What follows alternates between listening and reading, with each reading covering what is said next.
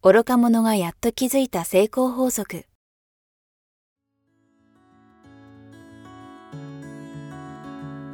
学校に行けない子供たちから、オリンピック選手をはじめとするアスリート、企業経営者、マネージャー、新入社員、メンタルサポーターとして20年間にわたり、講演、研修を行ってきた成田義則が、今と未来を変える人生哲学の話をお届けします。視聴者リスナーからの人生相談にもお答えします。こんにちは早川洋平です。この番組はポッドキャストそして YouTube でお届けしています。第4回です。成田さんよろしくお願いします。よろしくお願いします。早速ですがこう成田さんの一日がやっぱりねちょっと気になるんですけどなんか大事にしてるルーティン一日はこう始まるとか、一日の終わりこうしてるとかってあるんですか？あります。どんな感じですか？まず夜寝る前ですね。寝る前にいつもつけてるノートを開きます。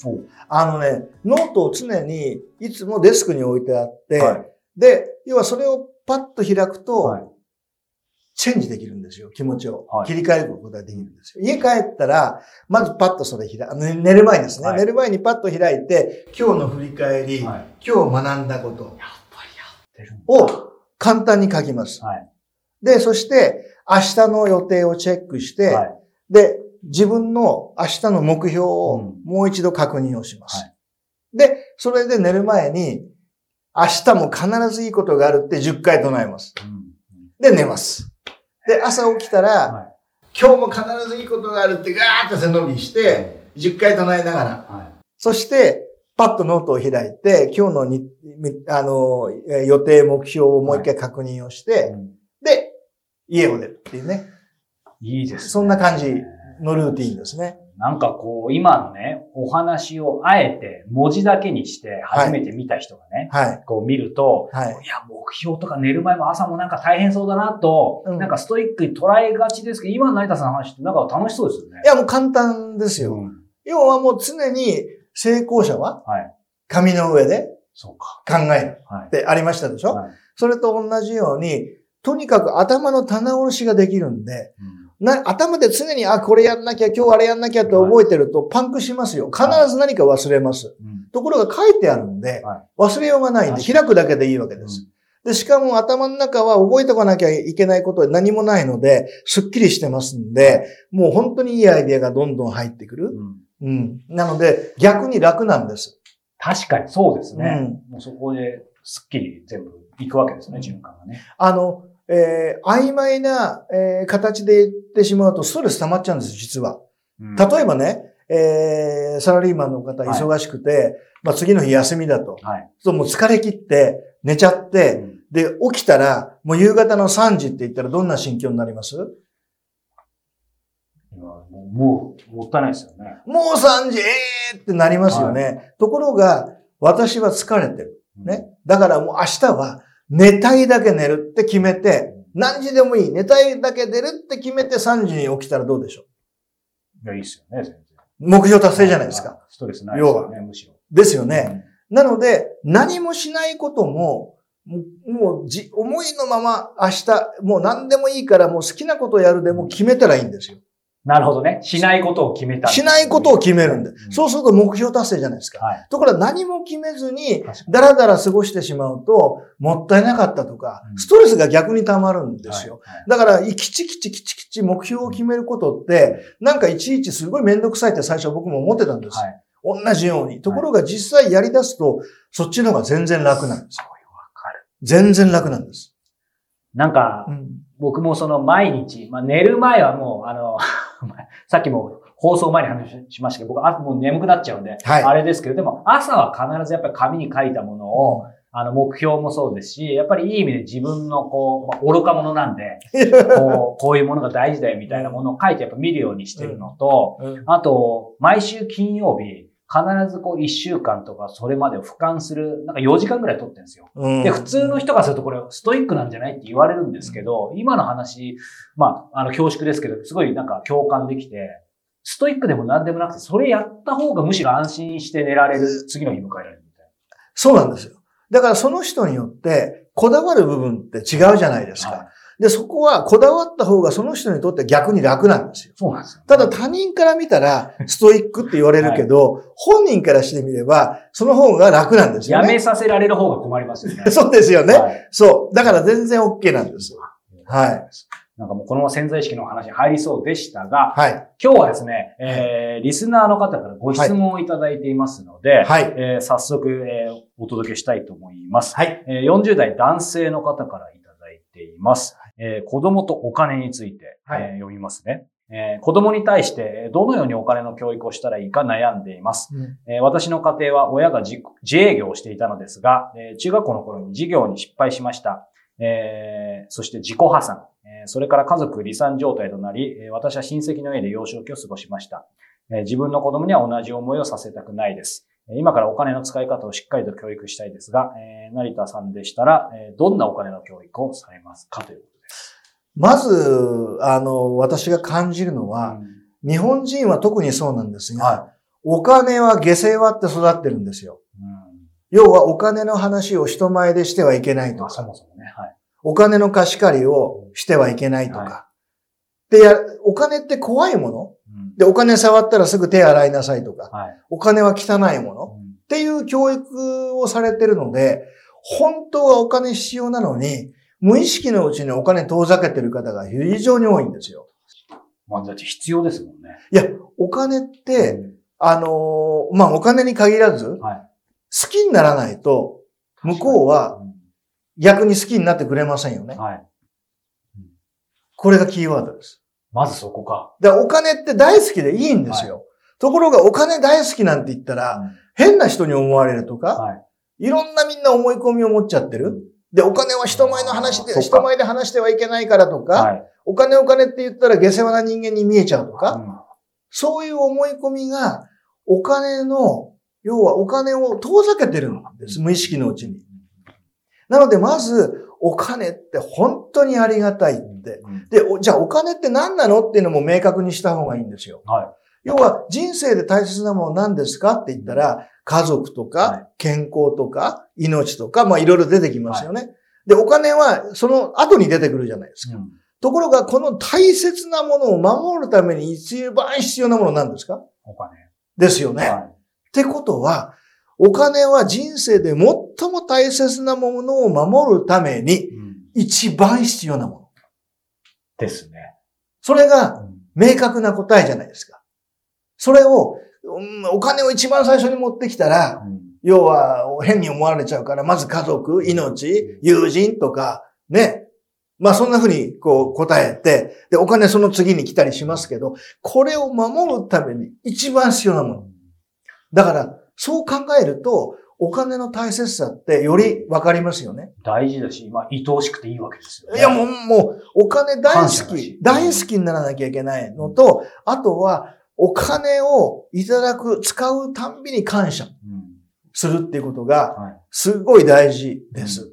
だから子供にとっても、ね、お金ってありがたいね、お父さんお母さん、あの、お父さん本当に、お母さん本当に、まあ、どちら稼いでるかね、両方共稼ぎの家庭も今ありますから、もう本当にお金ね、稼いできてくれてありがとうねって言って、もうとにかく昔は、給料を、こう、現金もらって帰ってきたので、ね、家族にポンとね、で、あ、お父さんお母さん、あの、お父さんありがとうって子供たちとおおか、あの、奥様だったり、うん、もう皆さんがもう、えー、感謝してたじゃないですか。それを、やっぱりちゃんとやった方がいいですね。うん、確かに。うん。もうお父さん頑張って働いてきてくれて、もしくはお母さん頑張って働いてきてくれて、ありがとねって、もう本当にこれで、もうこうやって家に住めて、美味しいご飯毎日食べれて、洋服着れて、本当に感謝だねって子供たちと常にこの感謝の思いを話し合う。お金っていかに大事か、いかに感謝すべきか、っていうことを常に話し合うことがすごく大事かなと思いますね。なんか今、もう本当にま、毎回個人的な 感動で恐縮ですけど、はい。なんかすごい腑に落ちましたねっていうのも、なんて言うんでしょう。僕が今まで、こう、お金に対する何か教育とか読んできたもの、まあ、特にね、やっぱり最初はどうしてもね、あの、これだけで1テーマいきそうですけど、特に日本人はやっぱり成田さんもおっしゃったように、多くの人がやっぱりお金の話しちゃいけないとか、下世話とか、必要なんだけど、でもなんか、うみたいなとこあるじゃないですか。で、いろいろ読んでいくと、やっぱお金は、でも夢を叶えるための手段だからとか、そういうの言うじゃないですか。で、少なくとも、多分それ刺さる人もいると思いますし、成田さんも多分それに、えっ、ー、と、異論はないと思うんですけど、僕はね、どうしてもね、夢の何かの手段だからっていうのだけだと、理論的にはありがたい、感謝って分かってるんですけど、どうしてもね、やっぱ遠いんですよ。でも今成田さんがおっしゃってくれて、僕が少なくとも刺さったのは、やっぱり人生の、まあ、家族だったり、命だったり、そういう一番大切なものを守るために、一番大切なものっておっしゃってくださったじゃないですか。かいわゆるお金は何々道具だよ、手段だよって言い方もあるんですけど、僕はもっと、こう、自分の分身っていうとあれですけど、なんかもっと寄り添ってくれるパートナーみたいなものなんだなっていうふうに思えたらなんかね、まあ初めて、あんまりこういうふうに口で言うと恥ずかしいですけど、なんかそのやっぱ愛情とか感謝っていうのは本当になんか分かりました。いやね、本当にお金って、要はじ、もう本当に大切な人を、大切な家族を、大切な命を守るために、一番必要なものなんですね。ですよね。はい。もうこれは資本主義の世の中で生きる以上、これはしょうがないことなんですね。で、この、本当にそれだけ大事だよ。とっても愛すべきものだ。本当にありがたいものだっていう思いを正しく持ってないと、お金って大事、欲しいって思いながら、無意識のうちに遠ざけてしまう。お金で失敗してしまう。っていうことになるわけですね。だからそれと同時に、そうですね。やっぱりお金というのは心から感謝しながら、うん、えー、経済って何なのっていうと、ビジネスって何なのっていうと、うん、いわゆるビジネスっていうのは、はい、世の中に貢献した度合いでやってくるわけです。そうですね。ですよね。はい、でも日本人はどっちかっていうと、例えばベンツが3台並ぶとね、はい、井戸端会議で、あの、いや、絶対なんか悪いことやってるわよとかっていう話になるじゃないですか。はい、要は、それも全部、やっぱりそういうことなんですよ。お金って思い込み。要はお金稼ぎすぎても悪いとか。そうじゃないんですね。まあ、人を騙したりしたら、それはもちろんアウトですよ。そうじゃなくて、要はビジネスって基本的に世の中に対する貢献の度合いでしか返ってこないんで、より多くの人に貢献できればできるほど、経済は豊かになるべきなんですね。それが正しいんですよ。だからお金持ちは正しいんです。ところがお金持ちになっちゃうと、なんかおかしいってどっかで働きません、それが大きな間違いですよ。要は。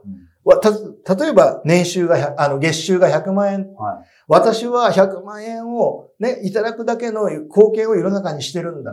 1000万円だけ、1000万円いただいてる人は、1000万円の貢献してるわけですよね。はい、ってことは、2000万でも3000万でも、まあ何百万でもいいんですよ。はい、稼げば稼ぐほど、社会に対する貢献が大きいということですよね。ねうん、要は。なので、お金持ちは正しいってことを、しっかりとインプットしないといけないってことです。うんうん、じゃないと無意識のうちに、うわ、俺稼ぎすぎた。遠ざけ、遠ざけちゃう。はいはいはい、あのね、面白いんですよ。はい、自分の、要は私にはこれが適正っていう思い込みってあるんですよ。はい、それを越してしまった収入を得ると、慌てて、淡くって元に戻そうとする。言いますよね。はい。はい、逆に、私は100万円、社会に対して貢献し、月収100万円が当たり前の人間っていう思い込みを持ってる人は、これ20万に減っちゃったら慌てるわけです。で、やがて100万に戻すわけです。はい、これが思い込みですよ。これ宝くじ当たった人もそうですよね。はい。1億当たっても、なんかそのままダメみたいな。そうです。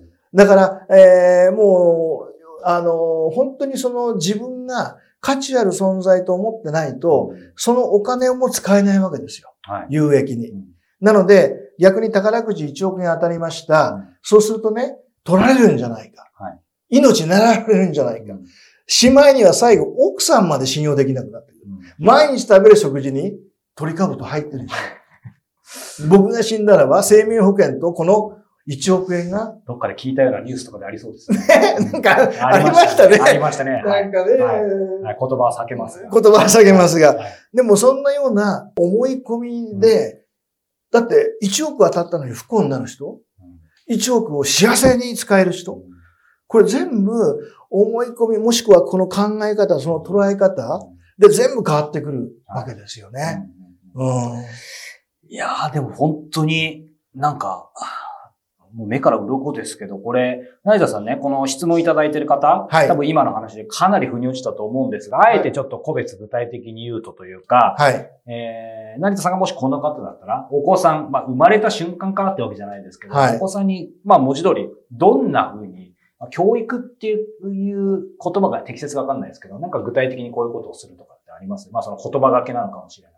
まずはきちっと、えー、その子供の預金通帳を作り、お年玉とか、お小遣いとか、要はお手伝いのおだちんとか、まあそういったものを貯める習慣を身につけてもらって、で、いくら貯まった、じゃあ、いくら貯まったら何がしたい？何が欲しい、要はそういったいわゆる、えー、計画ですよね、はい、これを常に食卓を囲みながら、うん、まずお金に感謝し、ね、うん、そして、じゃあ今度そのお金をどう使うか、うん、どう使ったらより幸せか、っていうような話し合いをどんどんしていったらいいと思います。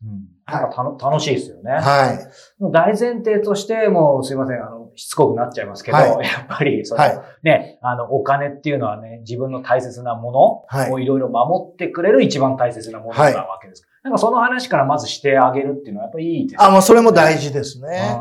要はお金がなかったらこうやってご飯も食べれないよね。うん、こんな素敵な家にも住めないよね。あったかい洋服も着れないよね。うん、本当お金に感謝だよねって、うん、そこですよね。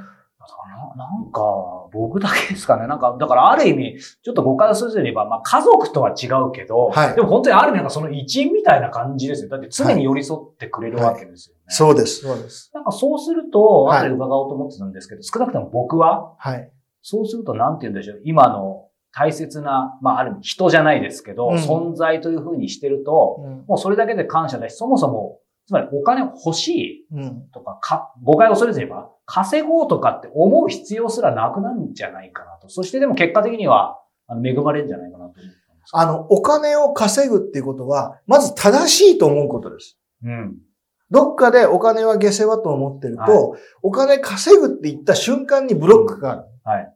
なので、うん、お金を稼ぐということは社会に対する貢献であると。うん。なので、より多く貢献すれば、お金って稼げるんだ。はい、じゃあ自分が何が貢献できるのかな、うん、どの分野で貢献することが一番、要は役に立つのかな、っていうところからスタートしてもいいと思いますね。はい、そうですね。うん、これ、あのもうこれだけで別の回になるかもしれないですけど、これ、もし分かれば、もしくは何かの感覚でもいいんですけど、はい、なぜ、あんまりね、ステレオタイプな聞き方したくないんですけど、やっぱり冒頭にまた日本人、はお金に対してちょっとそういうのがあるんでしょう。まあもちろん他の国でもそういう人もいるのかもしれないですけど、うん、人によるかもしれない。はい。いやもうもう本当に多いですね。うん、やっぱり日本の教育っていうのは、やはりもう本当に人前でお金の話はしてはいけない。うん、友達とお金の貸し借りはしてはいけない。お金洗、触ったら手洗わなきゃいけない。まあ、お金っていうのはどっちかというとマイナス、はい、もしくは汚いものっていうイメージがどうしたって潜在意識に入ってるわけですね。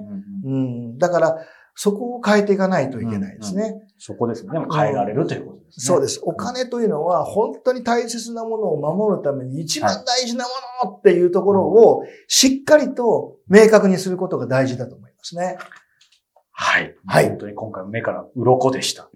さあ、えー、この番組では皆様からの、えー、ご質問、ご感想、えー、成田さんへ、えー、募集しております。えー、ご応募は http コロンスラッシュスラッシュ j.mp スラッシュ jtetsugaku j 哲学までお寄せください。YouTube、ポッドキャストとも概要欄にこの URL を記載しておりますので、そちらからお寄せいただけたらと思います。ということで、もうなんかいくらでもこう授業を受けてたい感じなんですが、ありがとうございます。えー、引き続き皆さんからのね、ご質問、ご感想を募集しておりますので、また次回、えー、お目に、お耳にかかれるのを楽しみにしております。はい、えー、成田さん、そして視聴者の皆さんどうもありがとうございました。ありがとうございました。